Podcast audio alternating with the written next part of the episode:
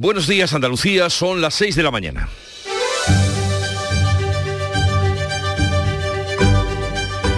Despierta tu mente, descubre la realidad. En Canal Sur Radio, La mañana de Andalucía con Jesús Vigorra.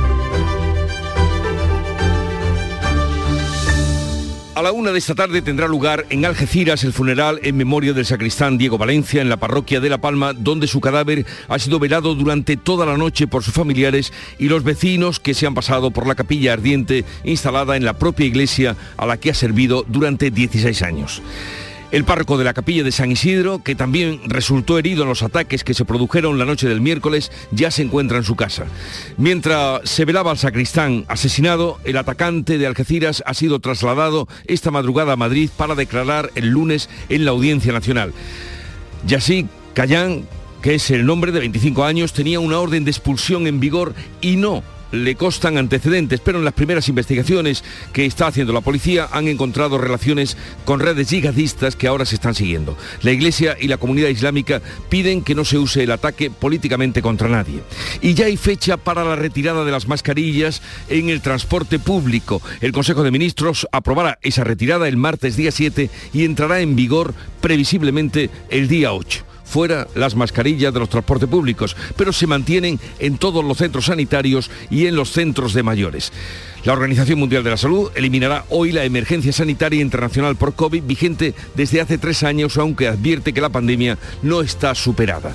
El paro cayó en Andalucía en 2022 en 56.000 personas, según la encuesta de población activa. Es un buen dato, pero no tanto la creación de empleo, que fue de apenas tres décimas. El paro cierra 2022 en nuestro país con una tasa del 12,9% según la EPA. En Canal Sur Radio, La mañana de Andalucía con Jesús Vigorra. Noticias.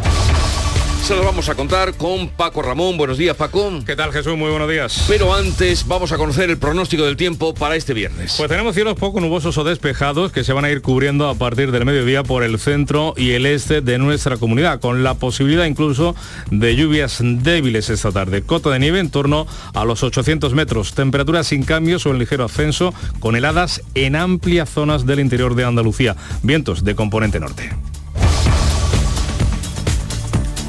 Hoy está previsto el funeral por el sacristán de la parroquia de La Palma en Algeciras. La misa tendrá lugar a partir de la una de la tarde en el mismo templo al que llevaba vinculado casi dos décadas. En cuanto al sacerdote herido, ya ha recibido el alta y se recupera de los cortes en el cuello en el seno de la comunidad de los salesianos.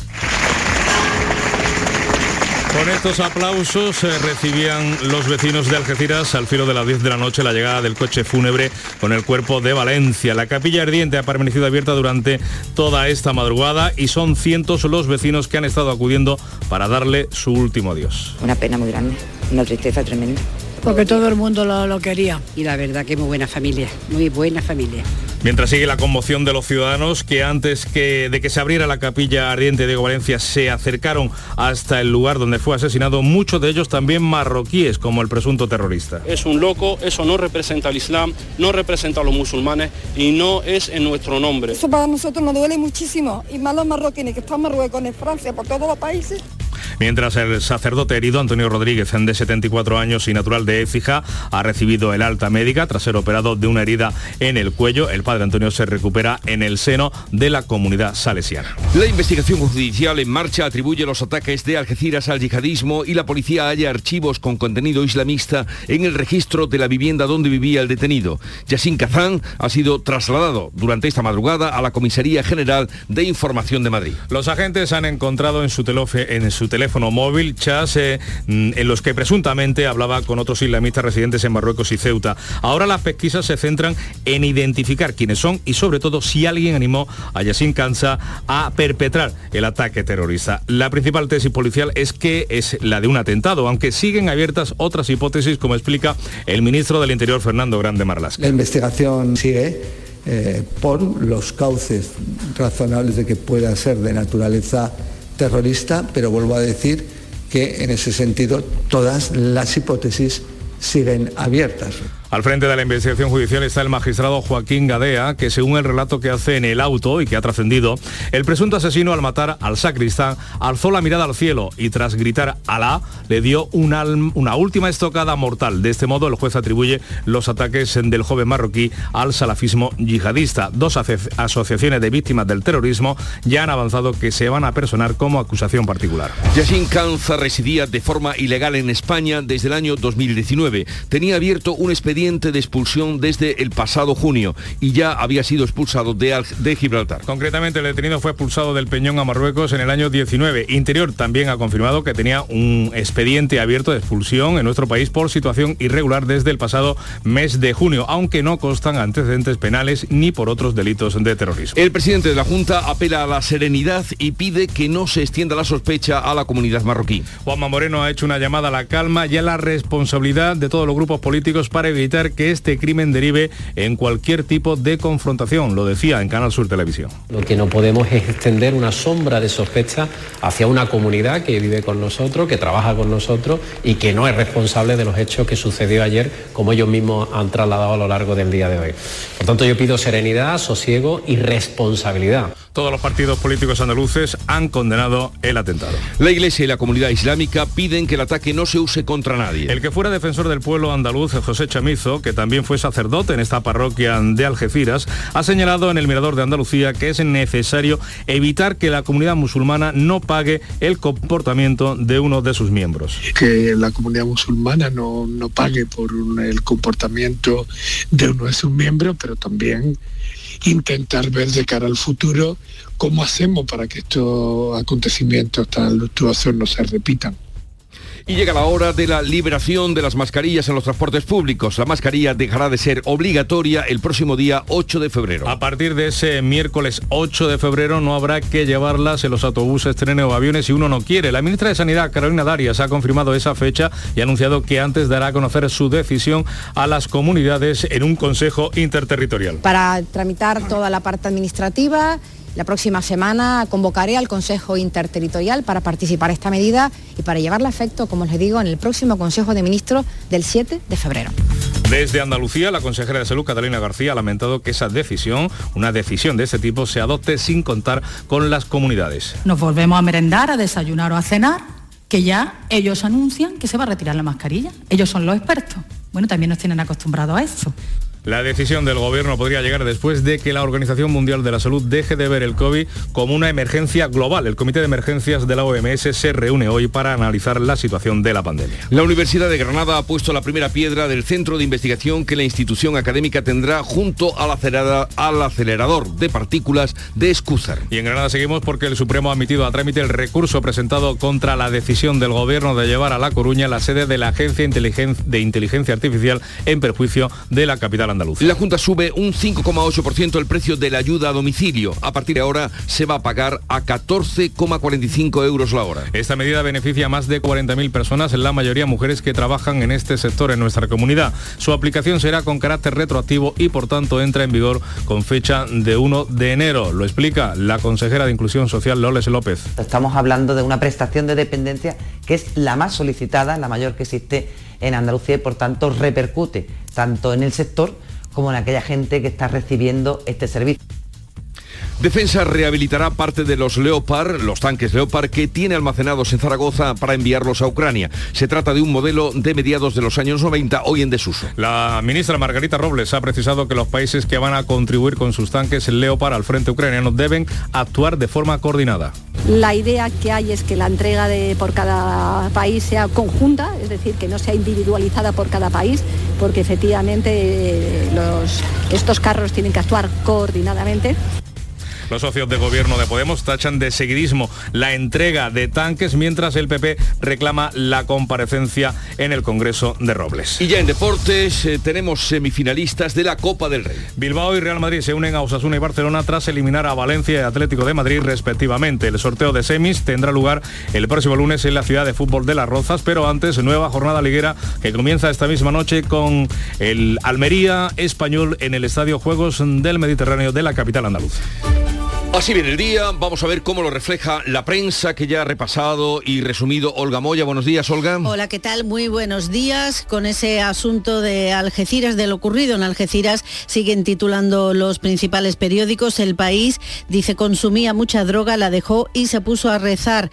El joven que mató a un sacristán con un machete tenía un comportamiento extraño, dice desde hace dos meses. El mundo titula así, el yihadista insultaba por la calle a mujeres y exaltaba al Estado Islámico. Dice que el escondite de Yassin era una casa patera en ruinas en el centro de Algeciras. Y ABC, ¿quién le ha metido a Yassin esta, ideas, esta idea en la cabeza? La familia del asesino yihadista de Algeciras no se explica cómo pudo radicalizarse en apenas dos meses y asegura que tenía estabilizados sus problemas mentales.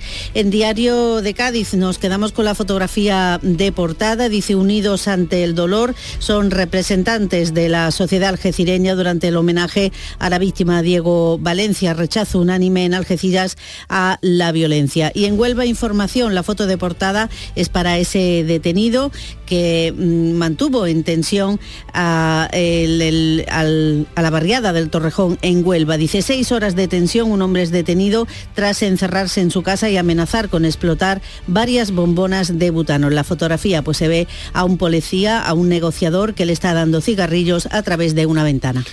Y vamos a asomarnos ahora al exterior a través de la prensa internacional que ha repasado Beatriz Almeida. Bea, buenos días. Muy buenos días. Día Internacional de la Memoria del Holocausto. Se celebra hoy que un 27 de enero del 45 el Ejército Rojo Soviético liberó el campo de concentración de Auschwitz. La estampa italiana titula Noi non dimentichiamo. Paco, traduce. no nos olvidamos.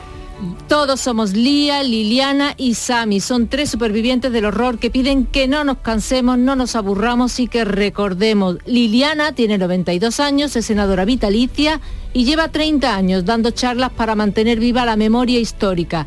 El alemán eh, Berliner Zeitung dice que hoy por primera vez habrá un acto en el Bundestag, en el Parlamento alemán, para conmemorar a las víctimas homosexuales exterminadas en los campos. Cambiamos de continente. El Washington Post recoge otro caso de brutalidad policial. Cinco oficiales despedidos de Memphis, acusados de asesinato eh, por matar a golpes a Tyre Nichols, un hombre negro de 29 años al que detuvieron por una infracción de tráfico. Intentó huir a pie y lo apalearon y lo electrocutaron con las pistolas estas Taser. El Pravda de Ucrania, 12 países ya se han unido a la coalición de tanques para Ucrania, agradecimiento de Zelensky, y el Sudoiche dice que Ucrania pide aviones de combate, pero que el canciller Scholz lo ha descartado. Estados Unidos, en cambio, quiere discutir el asunto detenidamente. Así viene la prensa, luego ampliaremos esa información y el día comenzó con Charo Padilla, la mañana de Andalucía, en el Club de los Primeros. Buenos días, Charo. Buenos días, manda, eh. Dice Paco, traduce. Eh, con criterio. Pero ya sabía ella que eh, Paco traducía. ya, sabía ella. Hay días, eh, hombre, serios, el Día Mundial de, en este caso, del, del recuerdo del holocausto, pero también hay días así como un poquito de broma, ¿no? Y en este caso hoy es el Día Mundial de la tarta de chocolate, que también tiene su día. Pero no nacional ni local, no, mundial. Y nosotros hemos hablado de chocolate, así en general. y negro o blanco. Bueno, de todo tipo. Y hay gente que le gusta el negro negro, del 90%, me parece una cosa, pero es muy sano, en fin, de las propiedades. Ha sido eh, entretenido. Y hemos estado con Guadalupe los viernes, recordamos un año atrás que hablamos con ciertas personas y un año... Y ahora volvéis al año... Y Guadalupe me ha vuelto a encantar, es auxiliar de clínica, se traslada a una hora de su trabajo para trabajar con, personas mayores y ama tanto su trabajo, de verdad, que da gusto escuchar a la gente con la pasión que habla, que tienes 100 kilómetros todos los días. Dice, yo voy en el coche encantada de la vida y feliz de buscar y de encontrarme con mis abuelos, eso da gusto. Pues si ama su trabajo, ya tiene ahí una... un premio. Eh, y, y, hemos hablado con Guillermina, que es de Almería, estaba de baja porque ella trabaja envasando verduras y claro, el frío. Está en un almacén, una especie de almacén como de chapa, en, invierno frío y en verano en calor.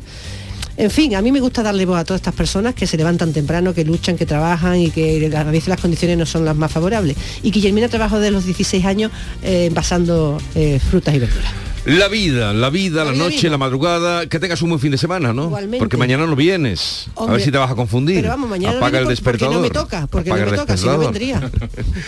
Qué viene el día, qué nos tiene el día por delante, día 27 ya casi culminando el mes de enero. Ana Giralde, buenos días. Buenos días, pues Igualdad hoy convoca a un segundo comité de crisis para analizar los crímenes machistas de enero, un, un mes en el que al menos seis mujeres han perdido la vida a manos de su pareja o exparejas y una menor de ocho años también ha sido asesinada. Hoy, por otra parte, declara en la Audiencia Nacional el supuesto autor de seis envíos de cartas con material pirotécnico a embajadas de Ucrania y al Palacio de la Moncloa, entre otros destinos. El funcionario jubilado de 74 años de nombre Pompeyo fue detenido este miércoles en Miranda de Ebro, en Burgos. Todo apunta que fue él quien fabricó los artefactos y que los envió él solo. A las 9 de la mañana también hay estadística, tendremos más datos sobre la salud de la economía española. El INE avanza el PIB del último trimestre y también el de todo el año 2022, el Producto Interior Bruto de nuestro país. El Instituto Nacional de Estadística prevé un crecimiento que sea similar al de 2021, que fue de del 5,5%, del 5,5%. Hoy también habrá que estar atentos que la luz baja, 38 euros, cuesta 45 euros el megavatio hora el precio más bajo de la semana. Será la más barata a las 2 de la tarde, de 2 a 3 de la tarde en las cocinas. Pues lo agradecerán. Menos mal que estos días de frío está bajando la los luz. Hornos, los menos mal, menos mal. Bien, pues pongamos un poquito de música a esta hora de la mañana antes de comenzar con el desarrollo de la información.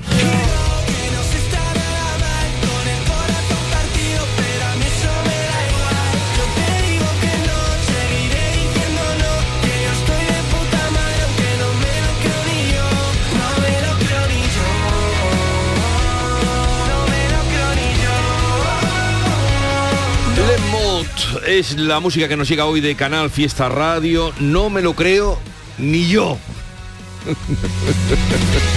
buen título, buen título. No me lo creo ni yo. Pero ustedes crean lo que a partir de ahora les contamos que es la información y luego todo lo que venga de más hasta las 12 del mediodía. La mañana de Andalucía. Llegan las rebajas del líder, Rapimueble. Toma nota. Apilable de salón 349 euros. Dormitorio completo 499 euros. Y paga en 12 meses sin intereses con todas las ventajas de Rapimueble. Más de 200 tiendas en toda España y en rapimueble.com. Ahorra con Lidl con sabores de nuestra tierra. Oferta de redondo de pollo de 250 gramos, la carloteña de 2,29 a 1,99. Y el mollete de antequera, pack de 2 de 80 gramos, de 76 a 59 céntimos. Es andaluz, es bueno. La mañana de Andalucía en Canal Sur Radio. Noticias con Francisco Ramón.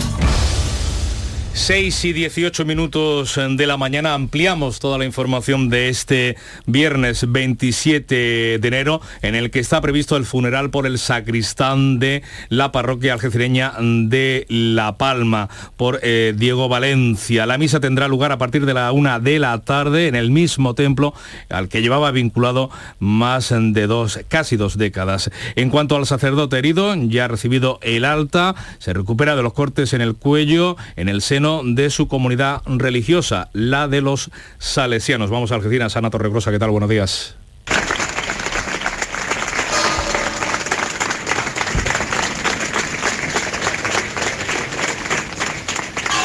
Con este sentido aplauso recibían los vecinos de Algeciras al filo de las 10 de la noche la llegada del coche fúnebre con el cuerpo de Diego Valencia a la iglesia de La Palma, de la que fue sacristán durante 16 años. Su capilla ardiente ha permanecido abierta durante toda la noche y son cientos los vecinos que han estado acudiendo a darle su último adiós. Una pena muy grande, una tristeza tremenda. Porque todo el mundo lo, quería. Yo hacía mucho tiempo no lo veía, pero lo conozco de siempre, vamos. Y la verdad que muy buena familia, muy buena familia. Sí, un buen padre, un buen hijo, un buen abuelo, todo, porque ha dejado huella. Diego ha sido muy, muy querido. La misa funeral por el arma de Diego Valencia será a la una de este mediodía. La investigación judicial atribuye los ataques de Algeciras al salafismo yihadista, así lo dice el juez, y la policía halla archivos eh, con contenido islamista en el registro de la vivienda donde vivía el detenido, Yassin Kansa, que fue trasladado anoche a la Comisaría General de Información en la capital de España. El juez de la Audiencia Nacional que lleva el caso, Joaquín Gadea, ha autorizado la petición de la policía de prorrogar su detención hasta agotar los cinco días máximos que permite la ley en casos de terrorismo. Los agentes han encontrado en su teléfono móvil chats en los que presuntamente hablaba con otros islamistas residentes en Marruecos y en Ceuta. Ahora las pesquisas se centran en identificar quiénes son los protagonistas de esas conversaciones y sobre todo si alguien animó a Yacine Canza a perpetrar el ataque terrorista en el que fue asesinado el sacristán de la Palma, Diego Valencia, y herido el sacerdote de San Isidro, Antonio Rodríguez. La principal tesis policial es que el de un atentado terrorista, aunque siguen abiertas otras hipótesis, como explica el ministro del Interior, Fernando Grande Marlasca. La investigación sigue. Eh, por los cauces razonables de que pueda ser de naturaleza terrorista, pero vuelvo a decir que en ese sentido estamos en el inicio de las investigaciones y, todas las hipótesis siguen abiertas. Al frente de la investigación judicial está, como decimos, el magistrado Joaquín Gadea, que según el relato de los ataques que hace en el auto y que han trascendido en los medios de comunicación, el presunto asesino al matar al sacristán alzó la mirada al cielo y tras gritar Alá le dio una última estocada mortal. De este modo, el juez atribuye los ataques del joven marroquí al salafismo yihadista. Y por eso, dos asociaciones de víctimas del terrorismo, Dignidad y Justicia y la AVT, la Asociación de Víctimas del Terrorismo, han confirmado que se van a personar en la investigación por posible delito de terrorismo. Este es el abogado de la AVT, Antonio Guerrero. Estas personas entendemos que en estos primeros momentos la ayuda psicológica es muy importante para que puedan un poco asimilar lo que ha ocurrido y desde la Asociación Víctima del Terrorismo siempre se pone a disposición y se brinda, se pone a disposición el Departamento Psicológico para prestar la ayuda psicológica que pudieran necesitar las víctimas y los familiares de, estos. Yacine Canza residía de forma ilegal en nuestro país desde 2019. Tenía abierto el expediente de expulsión desde el pasado mes de junio y ya había sido expulsado en una ocasión, pero desde Gibraltar. El detenido por el ataque que costó la vida al sacristán Diego Valencia fue expulsado del Peñón a Marruecos en 2019 tras haber llegado ilegalmente en una moto acuática junto a otras tres personas. Los cuatro se declararon culpables de entrar en Gibraltar sin permiso, por lo que fueron detenidos y deportados días después a Marruecos por orden de un tribunal. El Ministerio del Interior ha confirmado que Yacine Canza tenía abierto un expediente de expulsión por situación irregular desde junio de 2022, aunque no constan antecedentes penales ni por delitos de terrorismo ni en España ni en otros países aliados. Entró de forma irregular en nuestro país en 2019 y residía en el país desde entonces. Vivía en una corrala semiabandonada a escasos 100 metros de la parroquia de San Isidro, donde llevó a cabo su primer ataque. Hace dos semanas entró en una de las mezquitas que hay en Algeciras tuvo ya una fuerte discusión con los responsables porque quería que el templo permaneciera abierto 24 horas al día. Fue expulsado de la sala de oración. Sí, la semana pasada creo fue que vino una de las mezquitas, estaba exigiendo cosas extrañas, que no se cerrase la mezquita o, de una manera, una, discutir de una manera que no era lógica. Siguen las reacciones políticas. La primera del presidente de la Junta, que ha apelado a la serenidad y pide que no se extienda la sospecha sobre toda la comunidad musulmana. Juanma Moreno ha hecho una llamada a la calma y a la responsabilidad a los grupos políticos para evitar que este crimen derive en cualquier tipo de confrontación. Juanma Moreno hablaba así en Canal Sur Televisión. Lo que no podemos es extender una sombra de sospecha hacia una comunidad que vive con nosotros, que trabaja con nosotros y que no es responsable de los hechos que sucedió ayer, como ellos mismos han trasladado a lo largo del día de hoy. Por tanto, yo pido serenidad, sosiego y responsabilidad. Los partidos políticos también, los partidos políticos en Andalucía también han condenado el atentado. Si el líder de la oposición en Andalucía, Juan Espadas, en Canal Sur, ha pedido prudencia porque la situación es tan, tan tensa y genera, digamos, una, actitud lógica de rechazo, la actitud de prudencia que, bueno, por parte de todos los, que han hecho declaraciones en este sentido, me refiero al presidente de la Junta, al alcalde, de contención mientras que el portavoz parlamentario de Vox desde Algeciras atribuye a la inmigración ilegal los hechos. Manuel Gavira. No vamos a dejar de denunciar lo que está sucediendo. Y lo hacemos porque más vale prevenir que llorar. Y Vox lleva denunciando desde hace años las consecuencias de esta inmigración ilegal, de esta inmigración descontrolada. En el ámbito nacional de la política, PP y Ciudadanos han pedido al gobierno que convoque el pacto antiterrorista para analizar los ataques de Algeciras. La formación naranja ha exigido que el ministro del Interior, Fernando Grande Marlasca, explique por qué el autor del atentado seguía deambulando por España desde que se decretó su expulsión hace ya siete meses. El presidente del PP, Alberto Núñez Feijo, lamenta que el gobierno no le haya informado. Yo no voy a, a tratar de echar leña al fuego, sino lo que pido es tener información y lo que pido es tener un análisis completo de los hechos y, por supuesto, lamentar este tipo de actuaciones en nombre de una religión. El líder popular ha tenido que aclarar que una cosa es el fanatismo y otra la religión, después de la polémica generada por una declaración suya en la que lamentaba que haya personas que maten en nombre de un dios o una religión y añadía además que desde hace muchos siglos no hay cristianos que maten en nombre de sus creencias. Pues la Iglesia y también la comunidad islámica han condenado el ataque y piden que no se use contra nadie. Secretario General de la Conferencia Episcopal Española ha pedido no caer en demagogias. César García Magán ha recordado el vascos sí, ETA no, para pedir que no se demonice a nadie. Cuando este país sufría el azote terrible del terrorismo, no se podía caer en una identificación entre los terroristas y el noble pueblo vasco. No podemos caer en provocaciones, no podemos echar leña al fuego. Pues el presidente de la Comisión Islámica, Ayman Abdi, ha señalado que atacar una iglesia es un crimen al igual que atacar una mezquita o una sinagoga y que asesinar siempre es una cobardía. Que ocurrió ayer es un hecho que para nosotros no tiene nombre, que atacar a una iglesia, a una sinagoga, a una mezquita es igual de crimen. También matar es un crimen cobarde, siempre el que la provincia de Almería es otro de esos puntos de la geografía andaluza con mayor presencia de inmigración musulmana. Desde Almería, precisamente, el obispo Antonio Gómez Cantero y el imán Abdalá Mana han condenado juntos los ataques de Algeciras. En un comunicado, la diócesis almeriense ha recogido las palabras de condolencia que ha transmitido el imán al obispo, en las que dice sentirse a su lado en estos momentos, al tiempo que ofrece su ánimo, apoyo y consuelo a toda la comunidad cristiana de Almería ante este atentado de Algeciras. En el mismo comunicado se recoge que el obispo ha expresado al imán que también está con ellos y que juntos buscamos la paz y la fraternidad entre los creyentes. Pues así llegamos a las 6 y 27 minutos de la mañana. La mañana de Andalucía. ¿Y tú eras Yolanda? No. Josefa. No. Esmeralda. Lucía. Eso, Lucía. En pocas ocasiones la vida te da tantas oportunidades de acertar como este viernes 3 de febrero. Porque llega la lluvia de millones de euromillones, con 100 premios seguros de un millón. Vamos, que toca sí o sí. Además, participas en el bote y el millón, que también toca sí o sí. Euromillones. Loterías te recuerda que juegues con responsabilidad y solo si eres mayor de edad.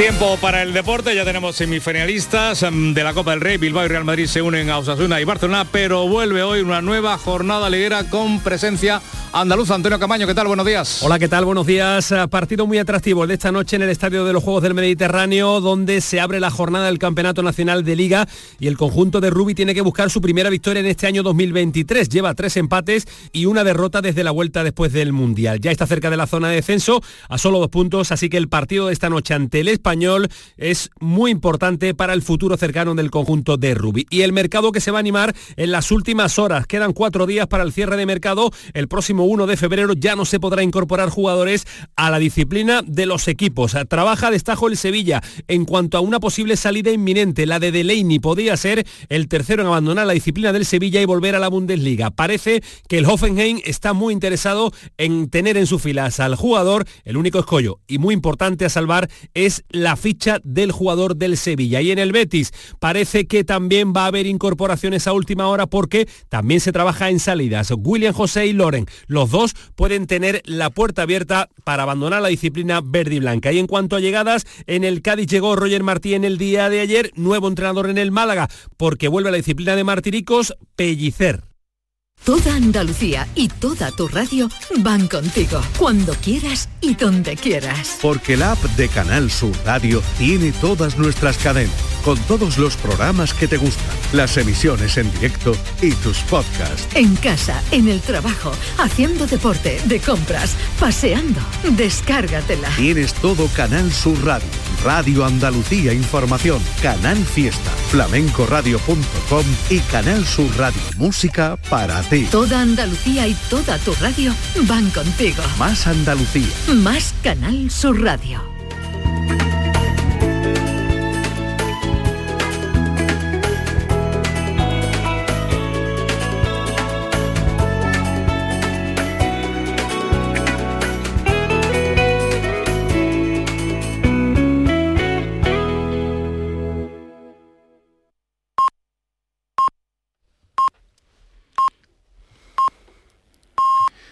Andalucía son ya las seis y media de la mañana. La mañana de Andalucía con Jesús Vigorra. Y con Ana Giraldez vamos a resumir en titulares las noticias más destacadas que les estamos contando. Permanece abierta toda la madrugada la capilla ardiente por el sacristán asesinado en Algeciras. Su funeral será a la una de la tarde en la iglesia de La Palma, donde fue capellán durante 16 años. El sacerdote herido ha recibido el alta y se recupera de sus heridas en el cuello en el seno de la comunidad de los salesianos. El atacante de Algeciras ya está en la Comisaría General de Información de Madrid. La investigación judicial atribuye los ataques de Algeciras al salafismo yihadista y la policía halla archivos con contenido islamista en el registro de la vivienda donde vivía el detenido. Fin de las mascarillas en los transportes a partir del día 8 de febrero. Dejarán de ser obligatorias en autobuses, trenes o aviones. La ministra de Sanidad, Carolina Darias, dará a conocer su decisión a las comunidades autónomas en un consejo interterritorial. Las mascarillas seguirán en los centros sanitarios, farmacias y residencias. Sube un 5,8% el precio de la ayuda a domicilio. La Junta pagará a partir de ahora 15,45 euros la hora. Esta medida beneficia a más de 40.000 personas, la mayoría mujeres que trabajan en este sector en Andalucía. Su aplicación será desde este pasado 1 de enero. Defensa rehabilitará tanques de combate que tiene arrumbados en Zaragoza para enviarlos a Ucrania. Se trata de un modelo de mediados de los 90, hoy en desuso. El gobierno está negociando con, con la industria la puesta a punto de 53 tanques, también desde Córdoba, desde Cerro Muriano podrían salir algunos de los carros de combate. El Festival de Málaga concederá la Biznaga Ciudad del Paraíso a Rafael. El festival, que se celebrará del 10 al 19 de marzo, reconoce al artista por ser una de las figuras imprescindibles del cine español. Rafael, polifacético donde los hay, además de en música, triunfado en el cine, en el teatro, en la radio y la televisión. Y vamos a recordarles el tiempo para hoy. Pues hoy hay cielos poco nubosos o despejados que se irán cubriendo a partir del mediodía por el centro y por el este de Andalucía. También hay posibilidades de lluvias débiles ya por la tarde. La cota de nieve en torno a 800 metros. Las temperaturas sin cambios o ya en ligero ascenso con heladas en amplias zonas del interior a primeras horas. Vientos de componente norte.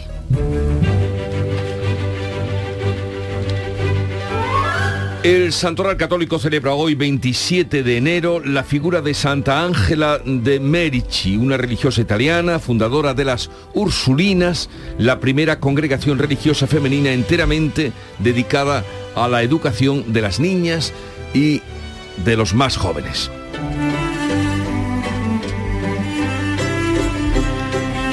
Y tal día como hoy, 27 de enero de 1612, Felipe III otorga un privilegio real que permite celebrar festejos taurinos en cosos cerrados, origen de las corridas en las plazas de toros. Tal día como hoy se dio esa autorización y esa licencia 1612, o sea, ya eh, 400... Eh, Largo, ¿no? 410, Diez, no, 11, 11, 11, años. Cálculo todavía... Cálculo lo tenemos poco ejercitado con las calculadoras. Lo tenemos poco ejercitado. Y tal día como hoy, un 27 de enero de 2010, en una conferencia de prensa, Steve Jobs, el famoso Steve Jobs, presentaba el iPad, una tableta PC que se situaba por primera vez en una categoría entre un teléfono inteligente y un ordenador portátil, enfocado más al acceso para medios audiovisuales y aplicaciones. Y de ahí, pues ya saben ustedes a dónde ha llegado el iPad, la perfección Y la empresa Apple, ¿no? La que ha compañía. tenido. Y hoy, eh, dentro de ser mucho del día chocolate, como decía, eh, nos decía Charo hace un momento, es el día de la conmemoración de las víctimas del holocausto. Irán, supongo, a ese monumento que hay ahí en el centro de Berlín, que es la madre que abraza y A que, todos los hijos, ¿no? y que tiene encendida siempre una llama. Bueno, eh, con tal motivo me he traído una cita de Primo Levi, que fue, pues estuvo en campos de concentración y un superviviente que luego escribió libros maravillosos como Si esto es un hombre, si no lo han leído, léanlo, Si esto es un hombre. Y después el hombre acabó suicidándose. Pero una cita de él que dice, aquellos que niegan Auschwitz estarían dispuestos a volver a hacerlo. Aquellos que niegan Auschwitz estarían dispuestos a volver a hacerlo. Primo Levi. Pues si quieres te aporto o te complemento con otra cita también de otro superviviente Por de un campo de concentración de Víctor Frank. Dice el sufrimiento es un aspecto de la vida que no puede erradicarse, como no pueden apartarse el destino o la muerte. Sin todos ellos la vida no es completa. Pues ahí quedan esas dos citas para no olvidar y sí recordar.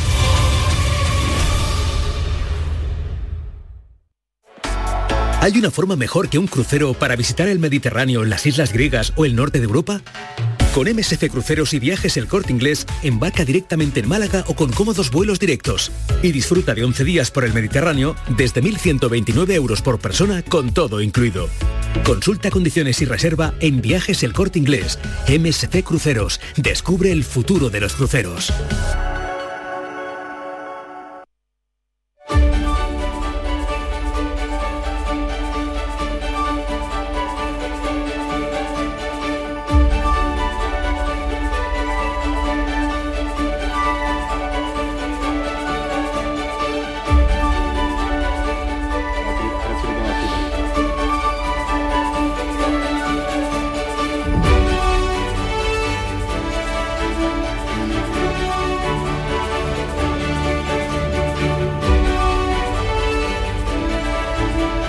Ahora con la segunda entrega, segunda entrega digo, segunda entrega, segunda parte de la lectura de prensa que ha hecho Olga Moya. Adelante, Olga. Pues el país titula así, consumía mucha droga, la dejó y se puso a rezar. Se refiere al atacante de Algeciras y es el testimonio de algunos compañeros de personas que le conocían. El mundo apuesta por este otro titular. El yihadista insultaba por la calle a mujeres y exaltaba al Estado Islámico. En ABC dice, ¿quién le ha metido a Yassin estas ideas en la cabeza? La familia del asesino yihadista de Algeciras no se explica cómo pudo radic- radicalizarse en apenas dos meses. Ah, el diario de Cádiz titula La policía halla rastros de chats yihadistas en el móvil del detenido. Iremos con miedo a la mezquita, afirma la comunidad musulmana en Algeciras. Yassin Kazá se comunicaba con grupos islamistas de Ceuta y de Tánger. Pues sí, ese titular que vemos en los eh, diarios del grupo Jolie, que también, por ejemplo, el Huelva Información lleva esta otra noticia, seis horas de tensión. Un hombre es detenido tras encerrarse en su casa y amenazar con explotar varias bombonas de butano. También eh, dice que paso atrás en Huelva con los peores datos del paro desde 2019. En Ideal de Granada, el AVE a Madrid tarda ahora 25 minutos más que cuando se inauguró. Las paradas intermedias han ido demorando el tiempo de viaje, así que la inauguración de la nueva estación de Antequera, según este diario, se ha convertido en una noticia agridulce. Y esta otra eh, noticia es muy curiosa en el sur de Málaga. Casi la mitad de las compras de viviendas en 2022 se hicieron al contado. Que Pues, llama la atención. eh, Pues deberían tener en cuenta Casi la mitad. casi la mitad los investigadores que el dinero deja pistas. Pues sí. Sí, hay, bueno, El dinero constante y sonante, vamos, es, que, es que es tremenda la noticia esa que acaba sí, de ver. sí. Y la voz de Cuando la gente paga ya hasta un café con la tarjeta, Con la tarjeta, de crédito, ¿no? Pues sí. Y en la voz de Almería, la inflación deja 80 obras y contratos públicos desiertos, 14 millones de euros sin adjudicar. Ah, vamos ahora a la segunda entrega de la revista de prensa internacional. Bea, cuéntanos qué dicen los diarios internacionales.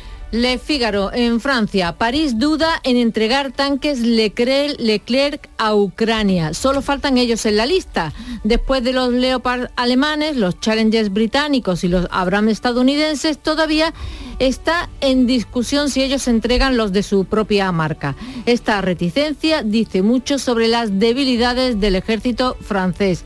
Le Monde amplía esta cuestión y argumenta que la flota francesa de blindados pesados se reduce a 226 y que París no tiene un reemplazo inmediato para ellos. El Pravda ruso también se pregunta, ¿cómo podemos destruir todos estos Abrams, Leopard y Challenger? Pues con el moderno tanque ruso T-90 y los vehículos de apoyo Terminator, tal cual se llaman así. Sobre esto de los nombres de los tanques, el Berliner Zeitung lleva un artículo muy interesante. Dice que es una tradición nazi nombrar tanques con nombres de animales. Menciona a los Panzer y a los Tiger de entonces, de la Segunda Guerra Mundial, y a los Leopard de ahora. Dice que hablar de guerra no necesita imágenes de la fauna, que esto minimiza lo que está sucediendo en el campo de batalla y con esta metáfora los actos de guerra adquieren el aspecto de una aventura porque los animales simplemente siguen su naturaleza, el ciclo de comer y ser comido. Los animales termina no son asesinos. Cuéntame qué sucede en Escocia con un violador que se cambió de sexo antes de entrar en prisión. ¿Dónde va a ingresar en una cárcel de mujeres? Pues es un caso extremo que abre un debate muy espinoso. Esta persona violó a dos mujeres siendo hombre, pero se hormonó y ahora es legalmente una mujer. Ha esperado la sentencia en un módulo de aislamiento en una cárcel de mujeres. Y el Herald eh, resuelve mm, la cuestión.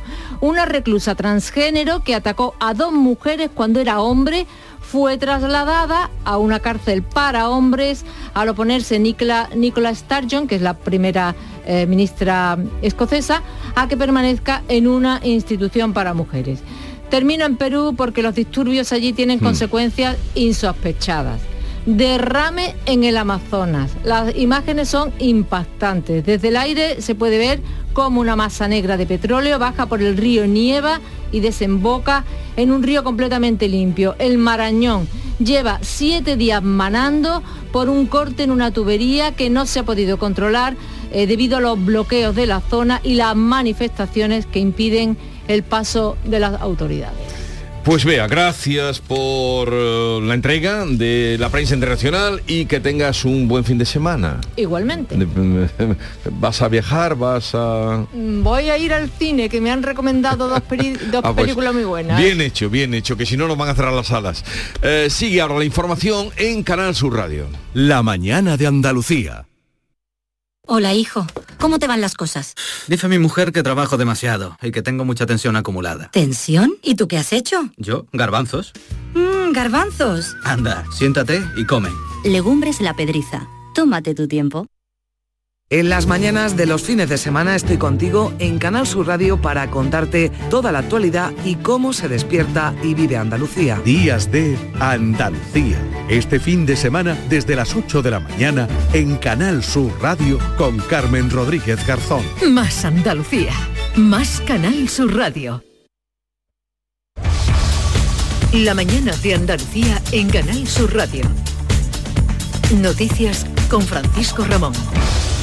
6 y 42 minutos, seguimos desgranando la actualidad de este viernes. Les contamos que las mascarillas dejan de ser obligatorias, lo van a dejar de ser el próximo 8 de febrero en el transporte público. A partir de ese día no habrá que llevarlas si uno no quiere. La ministra de Sanidad, Carolina Darias, ha confirmado la fecha y ha anunciado que antes dará a conocer su decisión a las comunidades autónomas en un consejo interterritorial. Para tramitar toda la parte administrativa, la próxima semana convocaré al Consejo Interterritorial para participar en esta medida y para llevarla a efecto, como les digo, en el próximo Consejo de Ministros del 7 de febrero. Desde Andalucía, la consejera de Salud, Catalina García, ha lamentado que una decisión de este tipo, de semejante calado, se adopte sin contar con las comunidades autónomas. Nos volvemos a merendar, a desayunar o a cenar, que ya ellos anuncian que se va a retirar la mascarilla. Ellos son los expertos. Bueno, también nos tienen acostumbrados a eso. La decisión del gobierno podría llegar después de que la Organización Mundial de la Salud deje de ver el COVID como una emergencia global. El Comité de Emergencia de la OMS se reúne hoy para analizar la situación de la pandemia. Pese al aumento de muertes de las últimas eh, semanas por la enfermedad, eh, la situación es claramente mejor y el temor a ella, al COVID, ha caído, lo dice el director general de la OMS, Tedros Ghebreyesus. Sigo preocupado por la situación de muchos países y el creciente número de muertes. Sin embargo, hoy la OMS puede tomar esa decisión de dejar de contemplar el COVID como una emergencia global. Cambiamos de asunto. La Universidad de Granada ha puesto la primera piedra del centro de investigación que la institución académica tendrá junto al acelerador de partículas de Escúzar. Esta instalación y todo lo que lleva a su alrededor generará 35.000 empleos y un impacto económico de 4.000 millones de euros. El acto ha sido presidido por Juanma Moreno, quien ha, descartado el, ha destacado, mejor dicho, el liderazgo de Andalucía en uno de los proyectos internacionales más importantes sobre la energía del futuro. El Smith Dones tendrá un, retorno económico para Andalucía del orden de 4.000 millones de euros. Quiero repetir, se ha dicho muchas veces, pero hay que repetirlo, 4.000 millones de euros y lo que supondría 35.000 empleos durante toda la vida de este proyecto. Por tanto, es algo transformador, renovador y que va a redoblar el prestigio que Granada ya tiene y Andalucía con una infraestructura científica que quiero volver a recordar es única en el mundo. Seguimos hablando de Granada porque el Tribunal Supremo ha admitido a trámite el recurso presentado contra la decisión del gobierno de Pedro Sánchez de llevar a La Coruña la sede de la Agencia de Inteligencia Artificial en perjuicio de la ciudad andaluza. Y Andalucía va a basar el recurso contra el recorte en el trasvase Tajo Segura en el propio informe del Consejo de Estado. El gobierno andaluz quiere hacerlo, ha comenzado ya los contactos juntamente con la Comunidad Valenciana y Murcia. Y la Junta ha subido casi el 6%, un 5,8%, el precio de la ayuda a domicilio. A partir de ahora va a pagar a 14,45 euros la hora, una medida que beneficia a más de 40.000 personas, la mayoría mujeres que trabajan en este sector en Andalucía. Su aplicación será con carácter retroactivo, es decir, desde el 1 de enero. Se trata de la segunda subida del precio en este servicio en dos años tras permanecer congelado más de 13, como explica la consejera de Inclusión Social, Loles López. Estamos hablando de una prestación de dependencia que es la más solicitada, la mayor que existe en Andalucía y por tanto repercute tanto en el sector como en aquella gente que está recibiendo este servicio. Es un compromiso que tenemos con la dependencia, algo fundamental para la vida de nuestros mayores. Cambiamos de asunto, miramos ahora al exterior. Defensa va a rehabilitar parte de los Leopard que tiene almacenados en Zaragoza para enviarlos a Ucrania. Se trata de un modelo de mediados de los 90, de la década de los 90, hoy en desuso. La ministra Margarita Robles ha precisado que los países que van a contribuir con sus tanques Leopard al frente ucraniano deben actuar de forma coordinada. La idea que hay es que la entrega de, por cada país sea conjunta, es decir, que no sea individualizada por cada país, porque efectivamente estos carros tienen que actuar coordinadamente. Los socios de gobierno de Podemos tachan de seguidismo la entrega de tanques. en La ministra Ione Belarra. Creo que en este caso no toca seguidismo, toca que España, igual que en el tema energético, lidere y lideremos una solución dialogada y diplomática para la guerra de Ucrania y que esa además sería la vía más eficaz para acabar lo antes posible con la guerra. Mientras el PP reclama la comparecencia de Robles en el Congreso para explicar esa entrega de carros de combate. Su portavoz, Cuca Gamarra. Volvemos a insistir en la necesidad de que Margarita Robles, la ministra de Defensa, comparezca de manera urgente ante la Comisión de Defensa para explicar cuál es la posición y la decisión del Gobierno y además para trasladar cuáles son las, razones que le impulsan a la misma. Pues y además puede hacerlo con la absoluta tranquilidad de que va a contar con la lealtad del Partido Popular. A ese movimiento de carro de combate, Rusia ha respondido redoblando su ofensiva en Ucrania. Al menos 11 personas han muerto, otras 11 han resultado heridas en ataques contra instalaciones energéticas y otras infraestructuras. La mañana de Andalucía.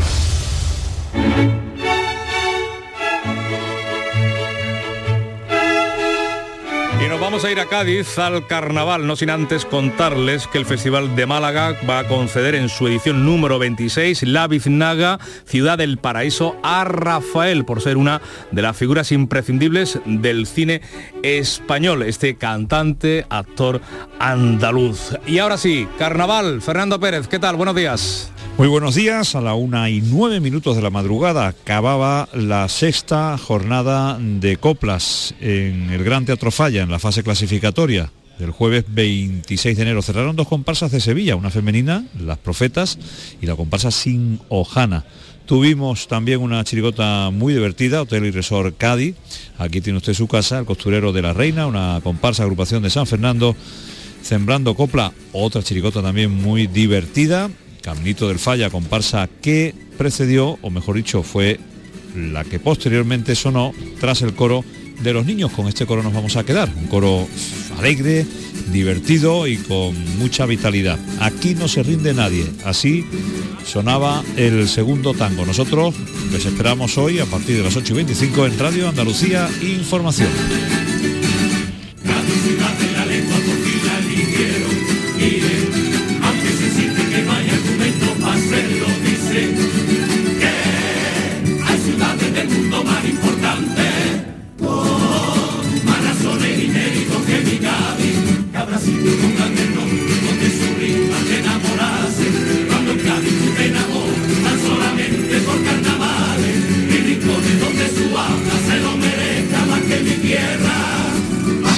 10 de la mañana es el tiempo de la información local, la más cercana en Canal Sur Radio y Radio, And- y Radio Andalucía, información. En la mañana de Andalucía de Canal Sur Radio, las noticias de Sevilla. Con Pilar González. Hola, buenos días. La comunidad islámica y la Iglesia Católica en Sevilla condenan el atentado de Algeciras. En Dos Hermanas ha sido detenido un individuo por pornografía infantil y el empleo ha crecido en Sevilla, que ha cerrado el año con los mejores datos desde 2008. En la capital ya se pueden ver las estatuillas gigantes de los Goya. Enseguida los detalles antes el tiempo. Hoy tenemos algunas nubes, viento del norte y las temperaturas sin cambios. La máxima prevista 16 grados en Sevilla, 14 en Écija y Lebrija, 11 en Morón. A esta hora tenemos menos 2 grados en Estepa, 0 en Alanís, 4 grados en Sevilla. Ya están aquí las rebajas de Mercamueble. Ven ahora y descubre muebles y más muebles con descuentos del 30, 40 y hasta el 50%. Compra ahora, no pagues nada hasta julio y además 12 meses sin intereses. Descubre ahora esa sensación de saber que estás pagando menos solo en las rebajas de Mercamueble. En Canal Sur Radio, las noticias de Sevilla. La comunidad islámica de Sevilla ha condenado el atentado de Algeciras, el ataque a las dos parroquias y la muerte del sacristán Diego Valencia. Así lo dice el presidente de la comunidad islámica aquí, Jihad Surasa. condenar este atentado contra la convivencia y que lamentablemente se puede atribuir a la comunidad islámica y nada más lejos de nuestra religión que un, que un acto como este eh, lamentable. Condena también del arzobispo de Sevilla, José Ángel Saimenese. Nos unimos al dolor de las familias de las víctimas, nos unimos al dolor de la diócesis hermana de Cádiz y de su obispo y condenamos con toda firmeza este atentado y todo tipo de violencia. El hijo del sacristán asesinado es costalero del Cerro, el capataz de la cofradía, Juan Antonio Guillén, ha hablado con él. Estaba muy consternado y estaba que no, que bueno, estaba mal. Decía que no se lo creía, que su hermana estaba en el hospital con su madre y la madre está, está en urgencia, que no sabe nada de, de lo de su marido y dice, y dice, mi tío que se está haciendo poco cargo de todo el tema de juzgado.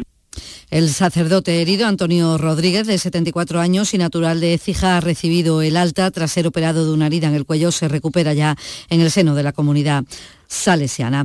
Cambiamos de asunto. Les contamos que la Guardia Civil mantiene abierta una operación que ha permitido la detención de un individuo, 38 años, en dos hermanas, por tenencia y distribución de material pedófilo. Analizan ahora los agentes el material incautado. En total, 13 móviles, dos ordenadores, una tablet y varios pendrive. Fue un compañero de trabajo quien denunció que había encontrado archivos con menores en un teléfono de empresa eh, en la urbanización en la que trabajaba. Este hombre tiene dos hijos, está casado y tenía en su poder 350 vídeos con agresiones a niñas pequeñas y hasta un tutorial en el que se enseñaba a los padres a agredir a sus hijas, como cuenta la portavoz de la Guardia Civil, Rosa Reina. Se le ha localizado en, su teléfono móvil casi 350 vídeos de este tipo de contenido y entre los vídeos se ha localizado eh, un vídeo eh, a modo de tutorial donde seleccionaba a los padres cómo tenían que agredir sexualmente a sus hijas. Hablamos de empleo. Sevilla cerró 2022 con los mejores datos de empleo desde 2008. Terminó el año con 795.000 ocupados y una tasa de ocupación del 16%, que son tres puntos menos que en el ejercicio anterior. Así se recoge la EPA del cuarto trimestre, en la que sin embargo se observa una ralentización en los últimos tres meses del año. En comisiones obreras valoran muy positivamente unos datos que achacan al efecto de la reforma laboral. Una lectura parecida hace también un GT, aunque su secretaria de Comunicación, María Iglesias, pone el foco también en los parados de larga duración. Por lo que desde UGT entendemos que hace falta introducir cambios de calado en las políticas activas de empleo, así como un apoyo decidido a las políticas fiscales que se orienten a mantener la actividad económica y el poder adquisitivo de las personas, sobre todo las que tienen menos recursos. El secretario general de la patronal sevillana, Antonio Montero, destaca el esfuerzo de los empresarios por mantener el empleo y reclama apoyo de las administraciones. Más del 95% de nuestro tejido productivo son pymes y autónomos, más vulnerables a la subida de los costes de la energía, las materias primas y los materiales. Tenemos que apoyar a las empresas sevillanas si queremos seguir generando empleo, lo que traerá actividad económica, progreso y bienestar.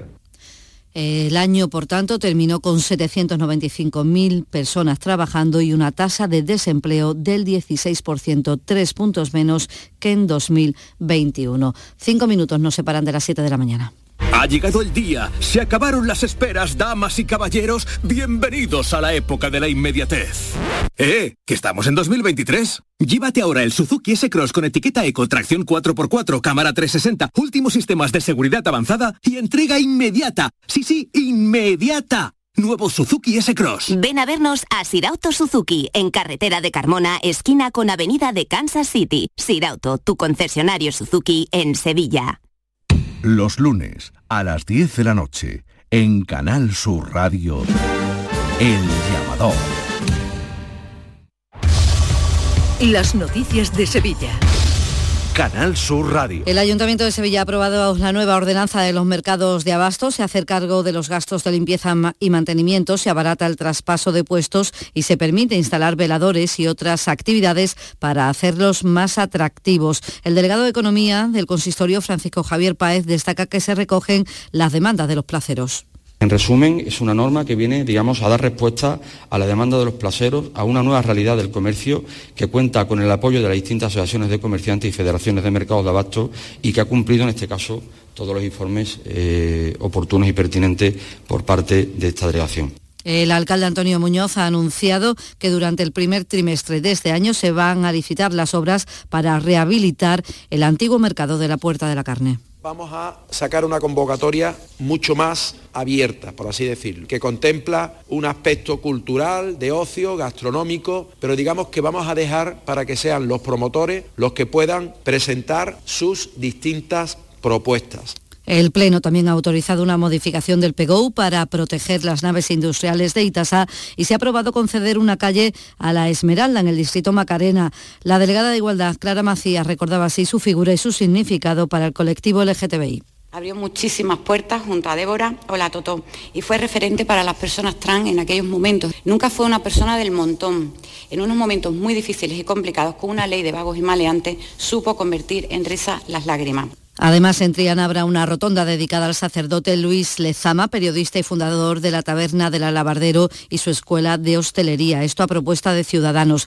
Y el candidato del PP a la alcaldía de la capital, José Luis Sanz, se ha reunido con representantes de los empresarios sevillanos y de la Cámara de Comercio, a quienes ha trasladado sus propuestas en materia de turismo que pasan por la descentralización. creando nuevos espacios, creando nuevos productos, nueva oferta cultural y nuevas rutas turísticas para descongestionar el centro de nuestra ciudad, consiguiendo que Sevilla sea solo una ciudad no solo magnífica para visitar, sino también para vivir y para trabajar. Segunda jornada hoy de la Semana Internacional de, de Flamenco, de la moda flamenca, que se celebra en Fibes hasta el domingo, esta mañana con certámenes de jóvenes diseñadores y por la tarde ocho diseñadores, desfiles, entre ellos Beatriz Benítez, que es diseñadora de las Navas de la Concepción. Va dedicada a mi pueblo, en la Sierra Norte de Sevilla. A cada modelo le he puesto los nombres de las flores que hay en la zona. Y los colores he el verde lima y los, los tonos fucsia. El color tendencia de este año es el color viva magenta.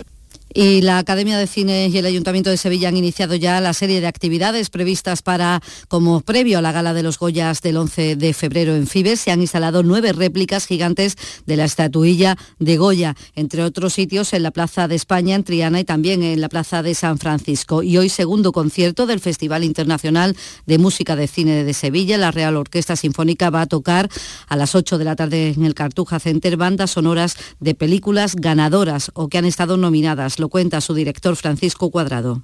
Tenemos El Buen Patrón, que se llevó el Goya el año pasado, Mediterráneo, que estuvo nominada también, Carmen, eh, que es una banda sonora de Pepe Nieto de una película que se rodó en Sevilla, igual que La piel del tambor, otra película rodada en Sevilla, y, varias más. Y lo interesante también, aparte de que sean estrenos y de que es la ROS la que toca estos conciertos, es que vamos a tener proyección de imágenes de estas películas a la vez que se, que se toca.